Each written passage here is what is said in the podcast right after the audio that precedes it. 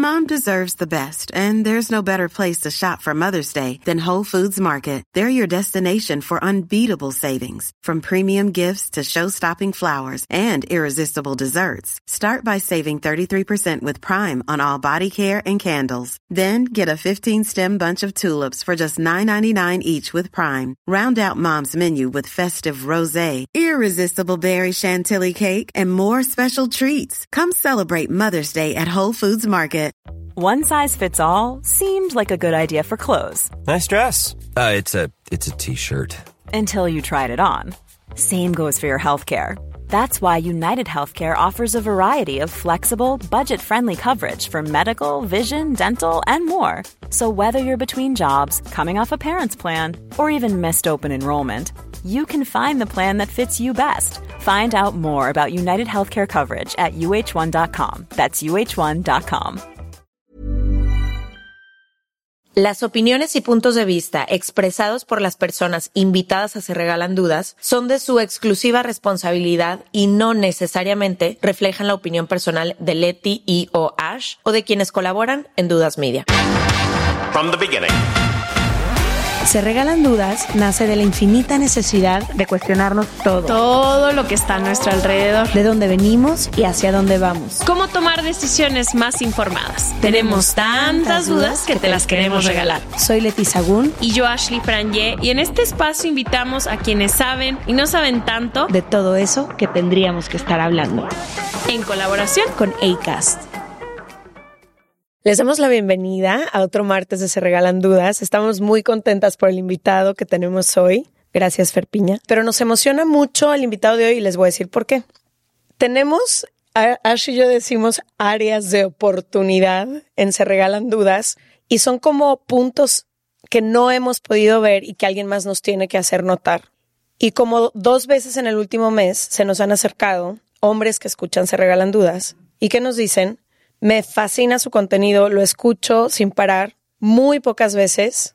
Tienen invitados que vengan a hablar de temas que no necesariamente estén dedicados a mujeres, porque clara- claramente la mayoría de nuestras conversaciones van siempre alrededor de tema de mujeres. Y yo creo que si hemos creado este espacio tan lindo en cinco años que le da un chorro de herramientas a las personas, estaría bueno también abrir el espacio para temas vulnerables y para temas que tienen que ver con los hombres, con paternidad, con salud mental y temas que simplemente por Ash y yo no ser hombres, pues no podemos a veces ni siquiera ver. Si, esta- Claro. si estos dos hombres no nos lo hacen notar, nunca nos hubiésemos dado cuenta. Entonces estamos bien emocionadas de contar hoy con una persona que admiramos mucho por su carrera, pero que también hemos escuchado varias conversaciones y sabemos que te sientes cómodo hablando de estos temas. Claro. Y era lo que necesitábamos. Bienvenido, Jaime Oye, Camilo. gracias. Leti Ashley, podcast number one. Oh my God. Tenemos varios años esperándote. Ah. Voy a decir, voy a poner ese disclaimer. Bueno, yo el disclaimer, a mí me invitaron una vez, que eh, creo que no se pudo por fechas, y es la segunda vez y aquí estamos. estoy lista Sí. de tenerte aquí. Yo también. Bienvenido. Ole. Jaime, primero, antes de arrancar, siempre me gusta preguntarle, sobre todo a las personas públicas, ¿quién es Jaime Camil? Porque hay personas que perciben ciertas cosas de ti, te hemos visto a lo largo de muchos años Sí. en tu carrera, intuimos ciertas cosas, pero no te conocemos a ti como ser humano. Claro. ¿Quién eres tú cuando nadie te ve? Eh, pues ¿Y mismo. cuál es tu historia? El mismo. Yo no soy de la idea, me caen muy mal las personas que se dedican a lo que yo me dedico, son figuras públicas y se hablan en tercera persona. Bleh, No puedo. Ya. Entonces, este, yo pues, soy yo, simplemente en un trabajo que es un trabajo público, que es un trabajo que da pues mucha notoriedad o lo que sea, pero pues es mi trabajo a fin de cuentas. Pero la gente que me sigue en mis canales de YouTube o, o ve mis videos de YouTube o mis posteos o redes sociales, pues soy, soy yo. Claro que en redes sociales siempre tenemos una versión más nice, ¿no? de lo, de lo que somos, ¿no? Más sí. curadita, ¿verdad?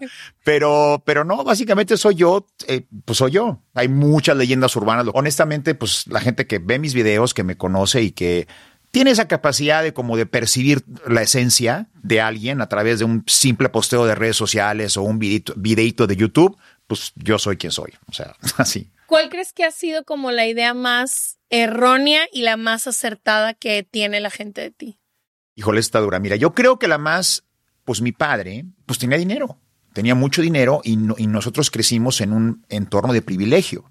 Gracias a Dios también tuvimos una muy buena educación, porque luego tengo amigos inclusive que crecieron en privilegio y no sé si te has escuchado las historias de, ¿se acuerdan del Magic Circus? Una, una discoteca que se llama, ¿qué edad tienen, perdón? No. ¿Cuántos años crees que tenemos? Pues no sé, güey, pero les acabo de dar una referencia, les di la referencia de Y Ofelia. Era- no, Ofe- Ofelia Gilmain, de Ofelia Gilmain, y me vieron con una cara de, ¿qué, qué es No. eso, güey? Y luego les digo, les digo, los árboles mueren de pie. Ay, qué bonito título, me dicen. O sea, impresionante. Son muy jóvenes, que son 20, 20, Ojalá. 30, 30. Yo tengo 50. Tuve mucha educación, pero también crecí en mucho privilegio.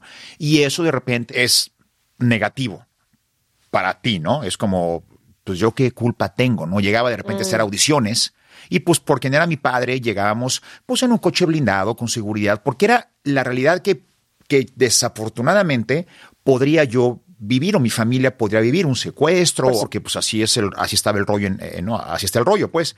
Y de repente los casting directos les calaba, les cagaba que llegara yo en ese, en ese como, en ese entorno a hacer mi, audición. La percepción equivocada que tienen, eh, que es muy raro, ¿eh? Y debo decir porque es muy raro.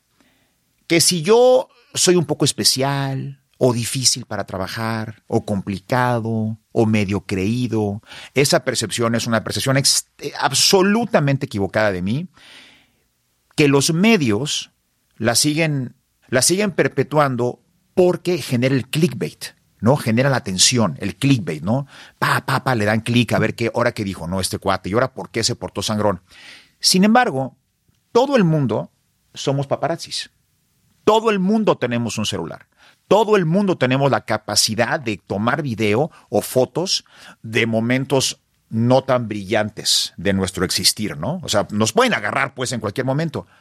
Si yo soy tan especial y tan pesado, ¿cómo no hay una, cómo no hay un solo documento de eso? Que sostenga eso. Y no solo eso, cuando voy a, a, a- a Red Carpets o estoy con ustedes en podcast o entrevistas, que yo me acuerdo en mis 27 años o más de carrera, nunca me he portado mamón, ni pesado, ni creído, siempre he sido amable, invito a que se hablen de los temas que quieran, tocamos todos los temas. Oye, que tu papá te pagó la carrera, no, fíjate que no, ya hasta cotorreamos, ya es, ya eso ya es hasta, de cotorreo, ¿no? Y, y sin embargo, no hay absolutamente ninguna evidencia de ese disque, di- que de esa disque personalidad que tengo yo, difícil o complicada o lo que sea. Y sin embargo, se sigue perpetuando en medios, ya cada vez menos, honestamente, pero se sigue comentando en medios, ¿no? Y es como, es rarísimo, es, es algo bien, te lo juro, quizá ustedes me puedan ayudar a descifrar ese pedo, porque la neta a mí no, eh, no entiendo de No dónde te lo pueda- explicas. No me lo explico. ¿Sabes qué creo? Y no, no, no creo que solo se reduzca a ti, pero siento que son estas cosas que se repiten y nadie sabe si es real, dónde empezó, cuándo empezó. Pero no sé si has escuchado de ciertas personas de que, no sé, alguien es cualquier palabra y lo repites y lo repites y lo repites. No te consta, no conoces a la persona, pero es ¿no? Leyenda urbana. leyenda poco urbana y también estas ganas que eh, siempre como que decimos aquí, también estas ganas de pues querer hablar de los demás y de cosas que en lugar de ocuparte por tu propia vida, ¿sabes? Exacto. Muchas veces, como persona pública, hay, como tú dices, yo a veces pienso en estas conversaciones y digo, quienes tuvieran estas conversaciones, si tú la tienes con tu mamá o con, si alguien más te invitara a una mesa privada y quisieras tener una conversación íntima, obviamente va a haber momentos donde todo lo que dices no es perfecto, Claro. todo lo que haces no es perfecto, pero nadie está grabando a esas personas Exacto. su vida no es pública. Entonces creo que, como tú dices, creo que si hay, no sé, un día, un glimpse, algo de un día donde estás cansado, lo que sea, la gente, como si todo el mundo no tuviera esos días, ¿sabes Claro. cómo? Y creo que perpetúan como esta idea de, como tú dices, el clickbait creo que es mucho más intenso cuando es muy amarillista, cuando es un comentario malo. O sea, como que creo que ya es una cultura Sí. en general que fomenta el morbo incluido con el poder ver a una persona pública. Sí, porque ¿qué van a decir? perdón. Jaime Camil, otra vez amable.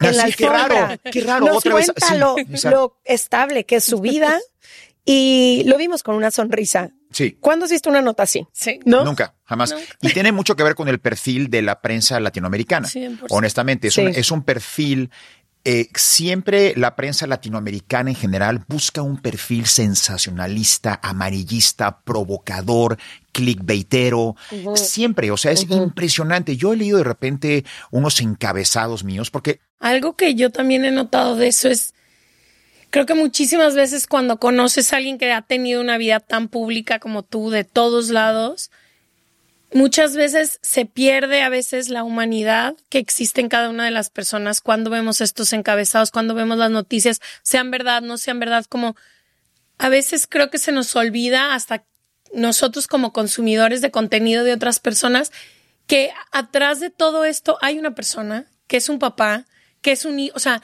que tienes toda una vida completa que no te puede resumir a cual sea que diga el encabezado. O sea, creo que te roba de tu humanidad muchísimo este tipo de noticias. Y el problema más importante, hablando de su, del podcast, de lo que se trata de esto, que es la salud mental, el problema es cuando algunas víctimas o figuras públicas de estos encabezados se lo empiezan a creer y ellos empiezan a perder su humanidad. Mm. Deja que cómo te percibe la gente. Como te percibe la gente es pedo de ellos si les pica a ellos o les da comezón a ellos o no comezón o les da gusto o te celebran o te entierran, pues es pedo de ellos, no es problema tuyo. Problema es cuando tú permites que esa humanidad se te empiece, te lo empiecen a chupar. Ahí es cuando es el problema. Y es difícil, es complicadísimo. En este negocio tienes que tener muy buen estómago, muy buen estómago y una piel muy gruesa. Porque en ese momento, en el momento que te pones vulnerable en ese aspecto, que, que dejas que te afecten, no solo las notas malas, ¿eh? También, las buenas. Las buenas. te pueden poner de, ah, chinga, soy la última Coca-Cola del desierto. ¿Cómo la ven? Sin mí, no ruede el pinche mundo. Ah, chinga, chinga. o sea, eso también pues, le bajamos dos, dos rayitas, ¿no? Y, y también las malas notas también te pueden deprimir de una forma tremenda, ¿no? Entonces, es durísimo, o sea, es complicadísimo. ¿Y cómo le haces tú para protegerte de eso? No tengo la más mínima idea. No sé cómo lo he logrado hacer. Mis amigos, seguramente, mi esposa, obviamente, amigos que realmente te quieran, que te aterricen. A mí se me perdió un poco el piso, acabando la fea más bella, eh, que fue la, ni siquiera saben que es la fea más bella. Ay, claro que sí. Por todo este rollo de que su papá le paga la carrera, va, va, va, na, na, na, no tiene valor, pa, pa, pa. Entonces, cuando damos el trancazo de, tener un récord histórico de rating y de romperla por todas partes, a mí se me subió un poquito, la verdad. Me da, estaba yo muy orgulloso de los resultados, muy, muy orgulloso, muy feliz, y cuando podía, lo decía hasta que un amigo después de un mes, gracias a Dios me duró nada más un mes la mamonería. me llegó no me toque. Sí, sí, sí, me dice un amigo, oye, pues ya tatúatelo, ¿no? Aquí en la frente, ¿qué? Tu rating, ¿no? Y yo, ¿qué? ¿Qué? Perdón, excuse me, ¿qué? Perdón. Me dice, güey, de todo lo que hablas, es, es el único que de lo que hablas, güey. O sea, y tenía razón, y pues me cayó el 20 y bajé. Ahora, para mí. Qué importante esas personas. Claro, totalmente. Para mi defensa o para mi justificación, yo también venía de un chingo de detractores que, que me decían cada que podía que yo no valía nada. ¿no? Que yo tenía talento porque me lo compraba mi papá, cuando mi papá nunca puso un puto peso de su dinero en mi carrera. Entonces, pues si calaba, la neta, pues calaba que me levantaran tantos falsos y, y cuando tuvimos este éxito rotundo de la fama más bella, pues me gustó, la neta, me gustó, me gustó. Como decía el otro día Tom Holland en una entrevista que me gustó muchísimo, si tienes un problema conmigo, búscame, y si no tienes mi celular, no tienes un problema conmigo. Básicamente. No, y es como, claro, eh, en realidad, y creo que mientras tengas tu soporte como bien marcado, eso hace la diferencia para bien y para mal, porque también cuando se te está volando la cabeza son las personas que te aterrizan, pero también cuando hay un ataque desde afuera son las personas que te dicen, hey, mientras todo esté bien aquí adentro, estás bien. Exactamente. No, lo de afuera es ruido. Hay que tener cuidado con la gente que nos rodea y que nuestro support system o el sistema de soporte, pues sea lo más. A nadie nos gusta escuchar verdades o críticas constructivas que nos pueden hacer mejores seres humanos. A nadie. Es difícil. Es difícil, la neta. Difícil. Pero si tienes un buen sistema de soporte, un buen support system que te pueden dar con amor, con cariño, con, con, con contacto, con con verdad también, pero tampoco se trata de te voy a cuchillar 20 veces y ojalá y no te desangres, ¿no? Bi- Bien decía mi abuelo, más vale, más jala más una sonrisa que un par de huevos, ¿no? Entonces, si puedes hablar y hablar con una sonrisa y hacerle ver a, tu, a una gente que, pues, está mal, pues, está padrísimo. Eso te mantiene aterrizado, te ayuda. Jaime, quería irme un poquito a lo que te decía al principio. Siento que en general en el mundo, y lo vemos en la estadística de suicidio de los hombres comparado con las mujeres, pero sobre todo en Latinoamérica creo que hay muy pocos espacios donde se habla de todo, de todas las dificultades y retos de la masculinidad y de crecer Claro. como hombres en la región en la que crecieron, ¿no? Y creo que mucho tiene que ver con la generación que educó eh, y con todas estas ideas que, que había, y sé que tú has sido muy abierto en decir, a mí no me gustó la forma en que me educó mi papá, ¿No? Y yo he tratado de hacer un cambio con mis hijos. Eh, me gustaría saber cómo fue para ti crecer con estas ideas de quién tenías que ser para ser, Mm. y pongo entre comillas, hombre, Sí. y cómo te has ido quitando esas capas de decir, esto no quiero ser, esto no me representa, este no es el tipo de hombre que yo quiero ser, y sobre todo, no es el tipo de hombre que quiero que mi hijo que me observe, Ni que mi hija observe. ni que mi hija. No, yo creo hay mucho que desenvolver con esa pregunta. Primero, tienes que entrevistar a mi amigo Justin Baldoni, en- a mi co-star de Jane the Virgin, porque hizo un libro buenísimo que se llama Men Mi Enough. sueño, tener, obvio, lo Tranquilo. estudiamos y lo queremos muchísimo. Lo escribió en español también, También, ese sí, libro. Men Enough. Yo le hice el, le hice el pr- pr- Prólogo. El prólogo, sí. Eh, Men Enough. No es ni siquiera re- redefiniendo, es undefining, que no sé cómo es en español. Uh, des- desdefiniendo, si es que existe esa palabra, ¿no? Desaprendiendo. Desaprendiendo. eh, la masculinidad, ¿no? Mi papá a mí me educó muy duro, o sea, eran unas madrizas y unos y unas, eh, o sea, era de de así corre por tu vida, güey, ¿no? Algo pasaba en la casa y obviamente yo era el culpable. Quién sabe por qué chingados, pero yo era el culpable y córrele, güey, porque eran madrizas, o sea, madrizas, madrizas, ¿no? O sea, bueno, no madrizas así de, de, de, box, ¿no? Pero abuso físico. Abuso físico. Duro, ¿no? Entonces tienes, gracias a Dios, no sé cómo fue también, porque tienes la capacidad, o te vas por ese camino o te vas completamente por el otro. Yo me fui por el otro, gracias a Dios, y de repente por ahí cuando me espera mi hijo, le llamo la atención de manera firme y me doy cuenta que a la tercera o séptima palabra digo, ay, cabrón, le estoy, le estoy diciendo lo que mi papá me hubiera dicho. Y gracias a Dios me echo para atrás inmediatamente y le digo, mi amor, perdóname, discúlpame, ah, no, no quise decirte eso. Lo que pasa es que va, habla y ya, lo, lo, lo, lo ajusto, ¿no? Y lo corrijo, gracias a Dios, en tiempo real. Pero, pero es, es complicado porque sí tenemos en América Latina la idea de que el hombre no llora, de que el hombre se aguanta, de que el hombre no tiene problemas de salud mental, de que el hombre no te la bancas, ¿no? You, you, you man up, no llora. Esta idea que tienes que poder solo además, ¿no? Entonces, si la estás pasando mal, ¿con quién? ¿En Claro. quién te apoyas? ¿Cómo lo compartes? Si siempre te han dicho como, No, espérate, y luego si, te- si, lo- si le pides ayuda, eres, eres un poco hombre. Tienes que afrontarlo, tienes que ser hombre y, y afrontarlo. Y estas palabras que ya no solamente están políticamente incorrectas, sino son absurdas de seguirlas Absurdas. usando, ¿no? Pero en América Latina todavía existe. A mí me pone muy mal, por ejemplo, hay una regla en FIFA. No puedes gritar puto en los estadios. Es derogatorio, es horrible, es un, es un slur sexista. Es todo, está mal. Todo está mal de ese Ofende pinche a un grupo enorme de personas. ¿Por qué lo siguen permitiendo? ¿Y por qué la gente lo sigue gritando? güey? O Y sea, ¿en qué- celebrando. Y celebrando. Y todavía, y todavía me molesta a mí cuando la FIFA no para los partidos en, en América Latina. No, porque si los paramos se va a enojar más la afición. Que se enoje, brother. O saca todos del estadio. Entonces, pues obviamente hay mucho, un estigma muy grande ante eso. Por eso el año pasado, no, este año, ¿qué año es 23? Este año fui embajador global de Movember. Es como el mes de noviembre en inglés, pero con M, Movember, que es el segundo fundraiser recaudadora de fondos más grande de- en el mundo. La segunda más grande después de creo que el, cáncer de mama. Y, y ayuda y, y toca mucho los temas de la salud mental de los hombres y de la, el research para el cáncer de próstata eh, y de Ah, colon. Para- porque para- tiene que ver con la masculinidad tóxica que no se revisen, ¿cierto? Exactamente, también. Entonces, este, obviamente yo ya me hice mi estudio, gracias a Dios, todo bien, no hay, no hay DNA ahí cancerígeno ni nada, pero, pero es importante sí traer atención, bring awareness a los temas de la salud mental masculina. Es muy importante, por eso colaboro mucho con Movember y por eso colabora mucho, colaboro mucho porque yo an- ando en moto desde que tengo cinco años y la forma en la que me conecté con Movember fue porque hay una salida que se llama Distinguished Gentleman's Ride, que salen todos los, los años a finales de mayo en todas las ciudades del mundo. Se unen motociclistas muy distinguidos, bien vestidos, con, ya sabes, con, con corbatín y todo el rollo. Y andamos para que la gente tome fotos y los niños tomen fotos de las, de las motos, pero es para to bring awareness, traer atención a la salud mental eh, de los hombres.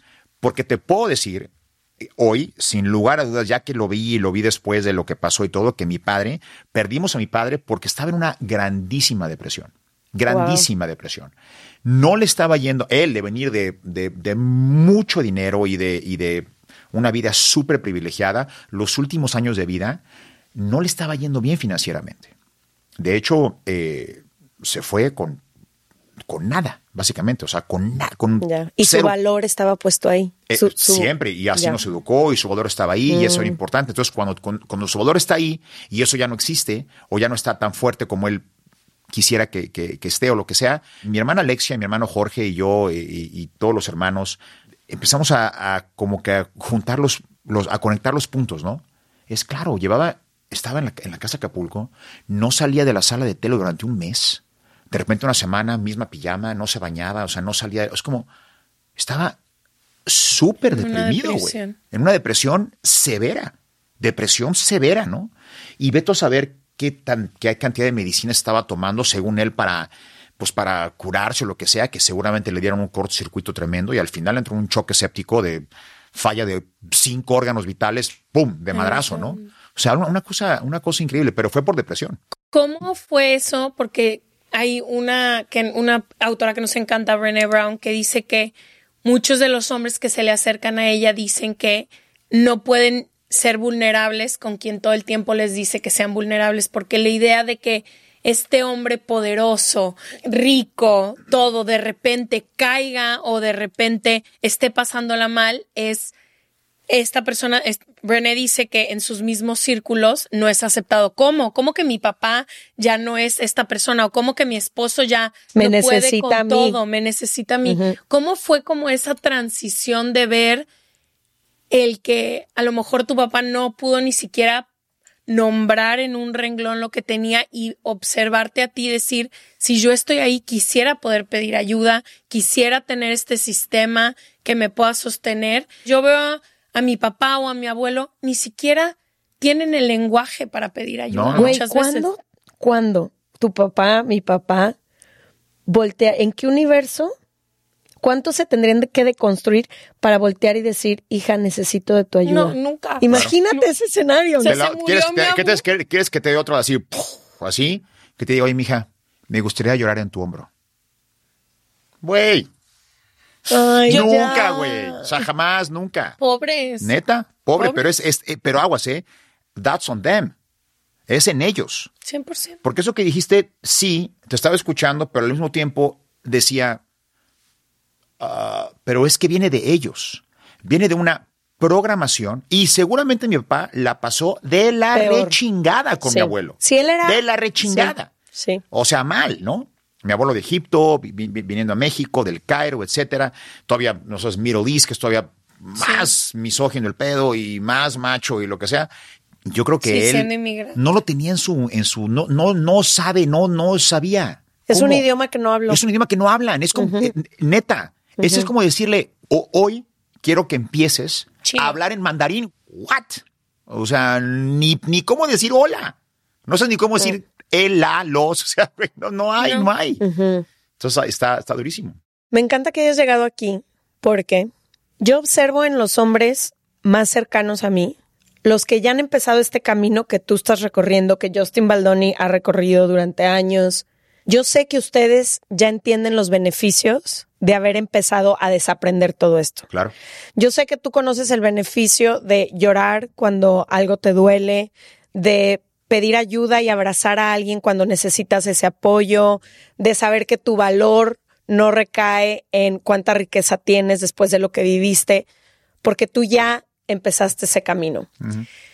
Pero a todos los hombres que nos escuchan o que alguna vez pueden llegar a escuchar esto, que no han empezado ese camino, ¿qué les podrías decir? Porque creo que es muy diferente cuando hablamos y cuando ya entendemos los beneficios, pero ¿qué hay de quien no habla todavía este idioma? Quien nunca se ha parado un día en terapia, quien no se ha atrevido a decir qué hay más allá de esta coraza y esta Sí. máscara que me tengo que poner de macho todopoderoso para poder sobrevivir en un mundo en el que solo así pude sobrevivir, Claro. porque de niño o hacías eso o te acribillaban en una esquina, ¿no? ¿Por dónde empiezan, Jaime? ¿Qué, qué es? Puta, no sé. Bueno, terapia es la neta. Terapia es la neta, güey. Terapia es lo máximo. Yo he tenido muchos breakthroughs en terapia de entender de repente actitudes mías o, o obstáculos o retos que he tenido con mi pareja, con Heidi, porque obviamente ahora sí que pues tenemos daddy issues, man. La neta, güey, ¿no? Entonces entender y tener esos breakthroughs, entender por qué hay ciertas eh, actitudes tuyas que, que, que aplicas en tu día a día,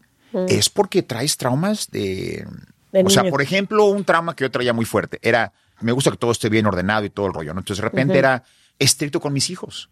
Era, oye, aguas con esto, tienen que levantar. También porque tienen que levantar la pinche toalla, o sea, o sea, ¿no? Pero es, hay que hacer esto y esto. Y de repente, hablando un día con un terapeuta, eh, no fue con un terapeuta esta vez, fue con un cuate, un como chamán, esto es lo más Los Ángeles del mundo, un chamán de, de Santa Mónica Me encanta. que se llama Peter, que es un güey australiano o, o neozelandés que estaba en el equipo nacional de, de, de de nadar, ganó medallas de oro y hace, hace trabajos, no sé si, si has hecho Reiki o has hecho trabajos de respiración. Ya. ¿Cómo te vas, güey? Tienes out of body experiences, o sea, es, es 100%. durísimo, ¿no? es que te destraba todas las emociones. Sí. Entonces tuve eso con Peter y de repente él me dijo, güey, y también mi, y también mi, mi terapeuta, ¿no? Amy se llama. También me decía, mira, sí, está bien. Hay que enseñar modales y hay que enseñar educación y hay que enseñar a tus hijos a que levanten la toalla. Entonces, hay que enseñarles eso. Pero también, si no se recoge la toalla, nadie se muere, güey. Especialmente tú. Breakthrough a cuando algo pasaba mal en mi casa, yo era niño, el que se llevaba el chingadazo era yo. Po- porque mi papá, pues me culpaba a mí, porque yo era su, yo fui hijo único y primer hijo del primer matrimonio de mi papá. Luego mi papá conoció a Tony, una mujer encantadora que ya tenía tres hijas, Erika, bueno, Isabela, Cali y Melissa, y tuvo con mi papá a Jorge y Alexia. Pero yo era hijo único y yo fui como el experimento de mi papá. Ya con Jorge y con Alexia no soportó así. Sí, tú tuviste otro papá que ellos. Exactamente. Y de repente era como No que yo estaba, nada. yo estaba transmutando ese sentimiento de tenemos que recoger la, la, la esta o recoger las popós del perro en el jardín, lo que sea, porque, porque se tiene que hacer, güey. ¿Por qué? Porque si no viene mi papá y me putea. Y- Sí, güey, pero y y eso ya no va, eso ya no pasa. Ah, pues sí, ¿verdad? Entonces tienes estos breakthroughs que es igual tengo que seguirlos educando, que sean eh, hacendosos, que recojan, eh, pick up after themselves, que apaguen luces, etcétera, todo ese rollo, pero nadie se va a morir. O sea, especialmente yo, ¿sabes? Wow. Entonces ese tipo de Qué cosas. liberador. Sí, los breakthroughs son muy padres en terapia, son padrísimos. ¿Qué consejo darles? Permítanse estar en contacto con sus emociones. Está perfectamente bien sentir, está perfectamente natural y bien estar en contacto con lo que sentimos, con lo que nos incomoda, con lo que eh, no nos incomoda, con lo que nos gusta, con lo que no nos gusta, y está perfectamente normal sentir eso, llorar con eso, regocijarte con eso, reír con eso. O sea, e- está bien Ya. es muy difícil, es, es difícil, es, una, es un choice, es una decisión. Decir, Es un trabajal. y es un trabajar, Sí. decir, ya no quiero ser el, el que macho, el que se aguanta, el que no tiene pedos en la vida, ya no quiero. ¿Y cómo ha beneficiado esto? O sea, sé que tienes muchos años con tu pareja. ¿Cómo ha beneficiado? Porque yo creo que las relaciones más profundas y increíbles que yo he tenido con hombres es hombres que se atreven a cuestionarse su valor, que es el éxito para ellos, y después llegar a una relación muchísimo más ligero, ¿no? De estos roles de género tan intensos que tenemos. ¿Cómo se ha beneficiado tu relación de que tú trabajes en ti? Bueno, los dos tenemos que trabajar en nosotros, Sí. ¿no? Y eventualmente trabajar en nosotros ayuda a ser mejores pareja. Pero definitivamente es no hay nada negativo, no hay nada que te pueda decir, no vale la pena trabajar en ti mismo, no vale la pena no ir a terapia, no vale la pena no entender tus, tus, as- tus traumas de niño y cómo los traes a tu vida actual. Porque sí los traes, o sea, la Todos. neta, no todos. Traes así un- traes una pinche maleta que es, espérame, güey, o sea, desde ya, yo, yo, yo- hace mucho decidí no backpackear en Europa y seguimos todavía, ¿no? Y está bien, o sea, está bien que tengas sentimientos y está bien sentir y está bien que, que tengas eso, sobre todo por mi hija. Yo no quiero que mi hija vea a un papá que trata de cierta manera a la mamá o con machismo o lo que sea, o no estar en contacto, o no sentarte con tu hija un día y decirle, mi amor, perdóname, ayer fíjate que ah, estaba teniendo un muy mal día y a lo mejor te hablé un poco mal cuando me pediste algo y yo tengo que prestarte toda la atención, así que hoy, ¿qué te parece si hacemos un, un eh, daughter, daughter, daddy day y vamos, no sé qué? O sea, está bien, güey. Oye, Jaime, y ahorita que hablabas de lo importante que es como primer paso entender que está bien sentir lo que sea que estés sintiendo, ¿no? Aunque muchas veces yo siento que están tan desconectados de las emociones porque las tuvieron que reprimir durante mucho tiempo por el costo que tenía sentirlas. O no sabes con quién ir con esas emociones. Justo a eso va mi pregunta. La otra parte que yo creo que es lo que más hace falta, y no quiero generalizar que todas las mujeres tal cosa y todos los hombres, pero sí que las mujeres tenemos sistemas de soporte más grandes. Sí que las mujeres hablamos un chorro de lo que nos pasa. Le hablas o a tu hermana o a tu amiga o a tu mamá y buscas siempre con quién desahogarte. Y yo creo que lo que aísla mucho a los hombres es que no comparten cuando tienen miedo, cuando necesitan ayuda, cuando. ¿Cómo encontraste tú? Es, es una persona, es un amigo, es escribir, es el ejercicio. ¿Qué herramientas crees que puedan ayudar a los hombres justo a empezar a buscar este soporte que los deje de aislar? Yo te digo la verdad, honestamente, no sé en qué momento yo decidí estar en contacto con mis emociones. Te lo juro que no sé. No sé si fue una influencia de mi madre o, indirecta, trabajo, o indirectamente ¿no? de mi padre o quizá de mi trabajo, porque en mi trabajo que está- hay que estar muy en contacto con tus emociones, porque al fin de cuentas, tú- gracias a, a lo que tú transmites en un trabajo, tocas las emociones de millones y millones de personas que de repente están llorando contigo en un proyecto. No, y ¿no? Y que no- se ven en ti. y que las puedes ver y, y descifrar. No sé, no sé, pero gracias a Dios, porque eh, no hay nada malo, esto es totalmente positivo, y, pero definitivamente fue gracias a Dios porque algo me iluminó para yo estar en contacto con mis emociones, puede ser mi carrera, vivir de mis emociones, entender mis emociones, hablarlas abiertamente sin ningún problema.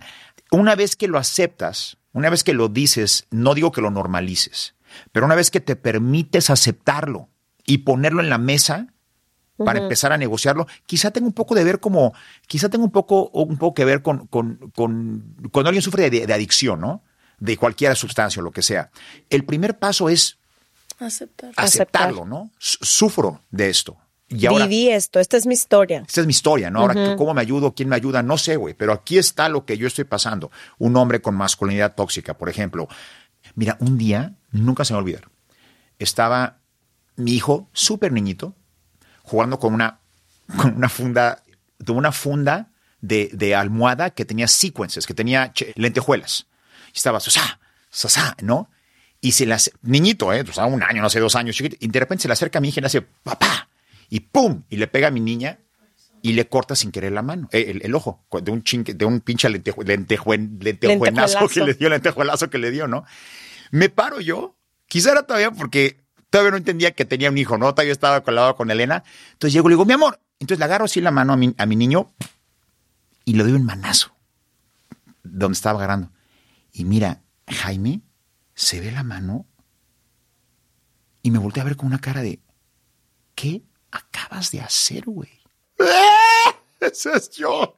¿Cómo toqué a mi hijo? No lo puedo creer. La chica, o sea, no lo podía creer. Pero fue un instinto, un reflejo, protegiendo a mi niña. Mi niña lloró también del, chinga, del lentejuelazo.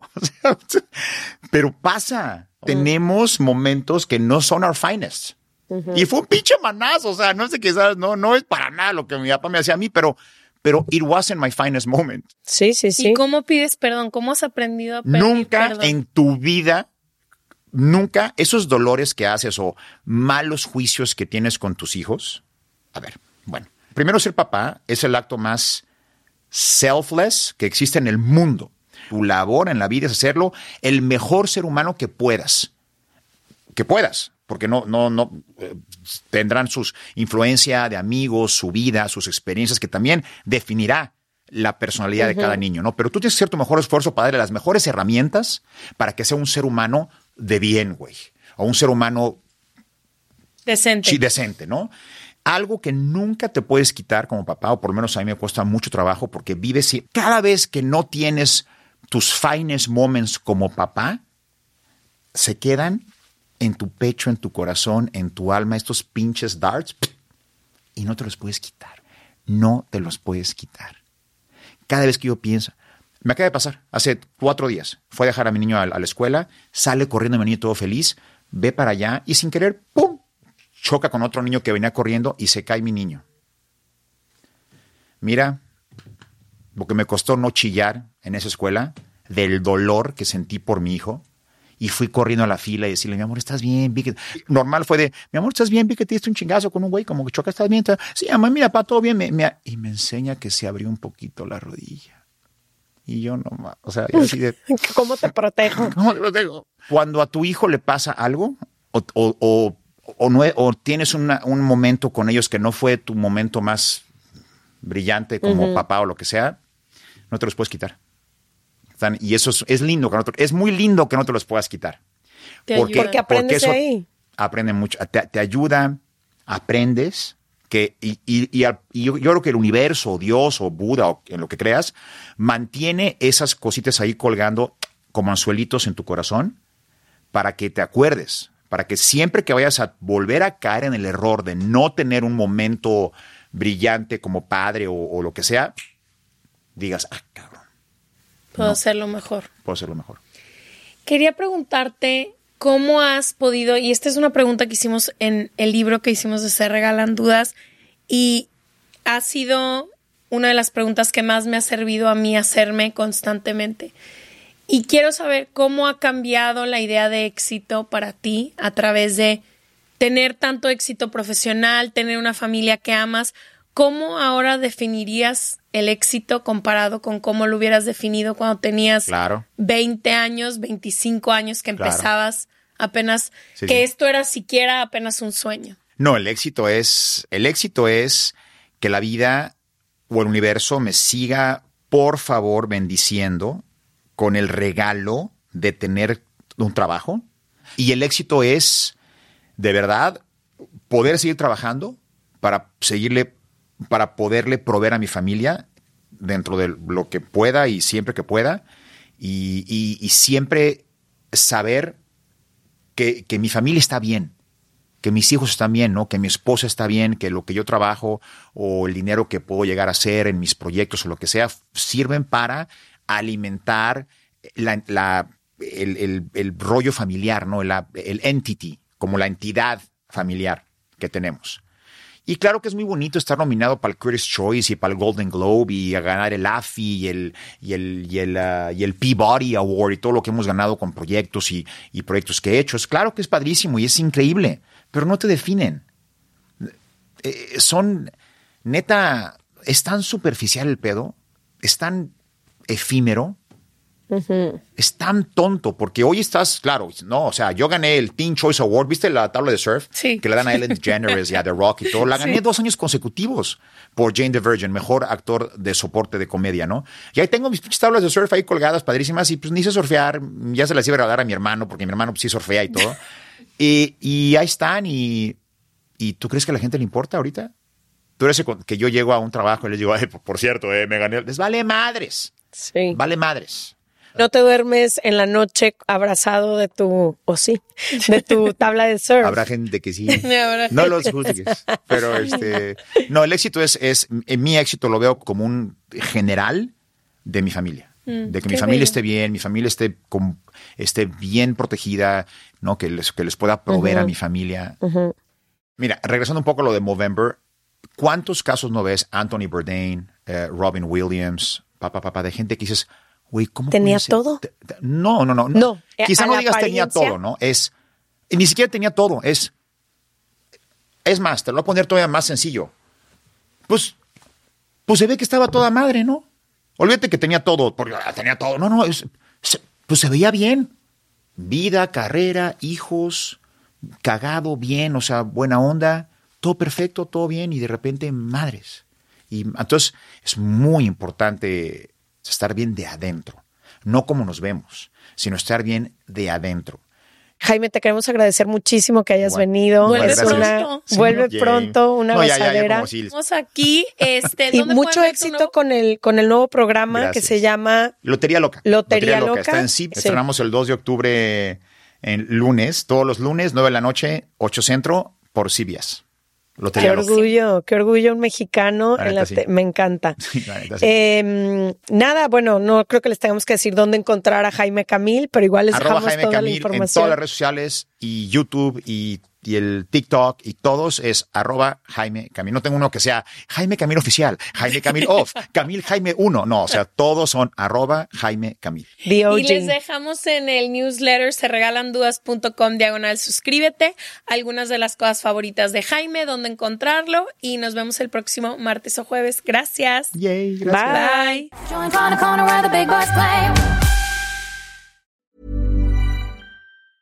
Mom deserves the best, and there's no better place to shop for Mother's Day than Whole Foods Market. They're your destination for unbeatable savings, from premium gifts to show-stopping flowers and irresistible desserts. Start by saving 33% with Prime on all body care and candles. Then get a 15-stem bunch of tulips for just $9.99 each with Prime. Round out Mom's menu with festive rosé, irresistible berry chantilly cake, and more special treats. Come celebrate Mother's Day at Whole Foods Market. Planning for your next trip?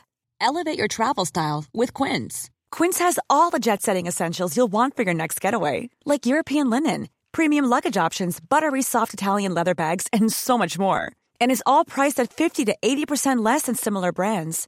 Plus, Quince only works with factories that use safe and ethical manufacturing practices. Pack your bags with high-quality essentials you'll be wearing for vacations to come with Quince. Go to quince.com slash pack for free shipping and 365-day returns.